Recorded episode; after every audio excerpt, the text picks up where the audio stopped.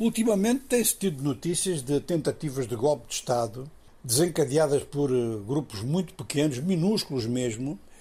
e a gente não sabe muito bem se houve tentativa de golpe ou se alguém inventou o golpe ou se houve qualquer coisa, qualquer movimento dentro das Forças Armadas, à pequena escala, que foi promovido a nível de tentativa de golpe. Agora foi na Gâmbia ontem, eh, o governo declarou que houve uma tentativa de golpe conduzida por sete militares.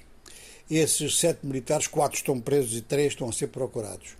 O, o, o grau mais alto é de sargento e são quase todos cabos os outros, e na Marinha da pequena marinha gambiana, que aliás tem um litoral mínimo. É um país que, no fundo, é o rio Gâmbia mais as suas margens, encravado no Senegal, como a saída ao mar. Bom,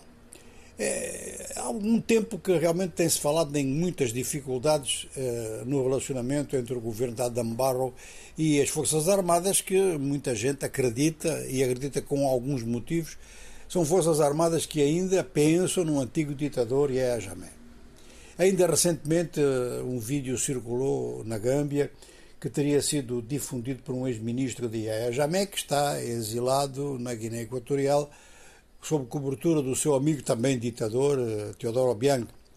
Agora, um golpe de Estado feito por sete pessoas, quer dizer, eh, que ainda por cima são suspeitas, que não levaram o golpe adiante, Pode ter havido uma conspiração qualquer, eh, claro que o governo tem que explicar um pouco mais isto, uma conspiração qualquer no sentido de mobilizar e alargar mais a base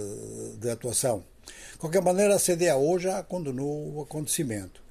Bom, passando para um outro país, não está ali muito longe da Gâmbia, que é o Mali.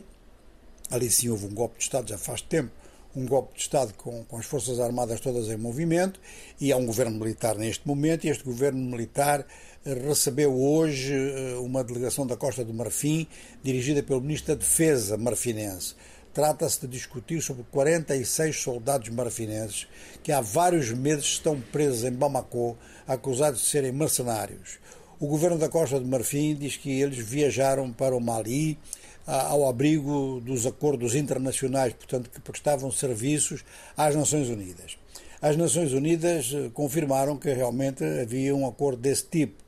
mas uh, o governo do Coronel Goitá pretende fazer pressão sobre o conjunto da CDAO e aqui está um motivo para fazer pressão: prender 46 soldados que vinham desarmados, as armas vinham num outro avião, que vinham desarmados e são da Costa de Marfim, Costa de Marfim que é considerada como um dos países que mais se tem oposto ao golpe e ao governo que sucede a esse golpe, até agora o governo de Bamako. Bom, este, esta viagem da delegação marfinense à capital maliana é mais uma atuação da mediação togolesa.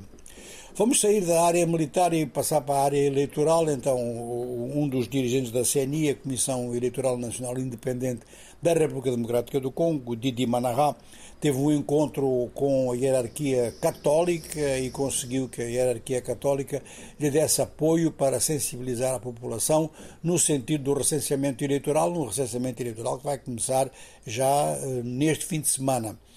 Anteriormente, a Igreja Católica tinha criticado a CNI por diversas atitudes que não pareciam conforme a um comportamento democrático e um comportamento de direito em matéria de direito eleitoral, mas eh, depois deste encontro parece que então a Igreja Católica está disposta a apoiar os esforços da CNI e este dirigente da CNI declarou que se a Igreja Católica não desse apoio seria uma catástrofe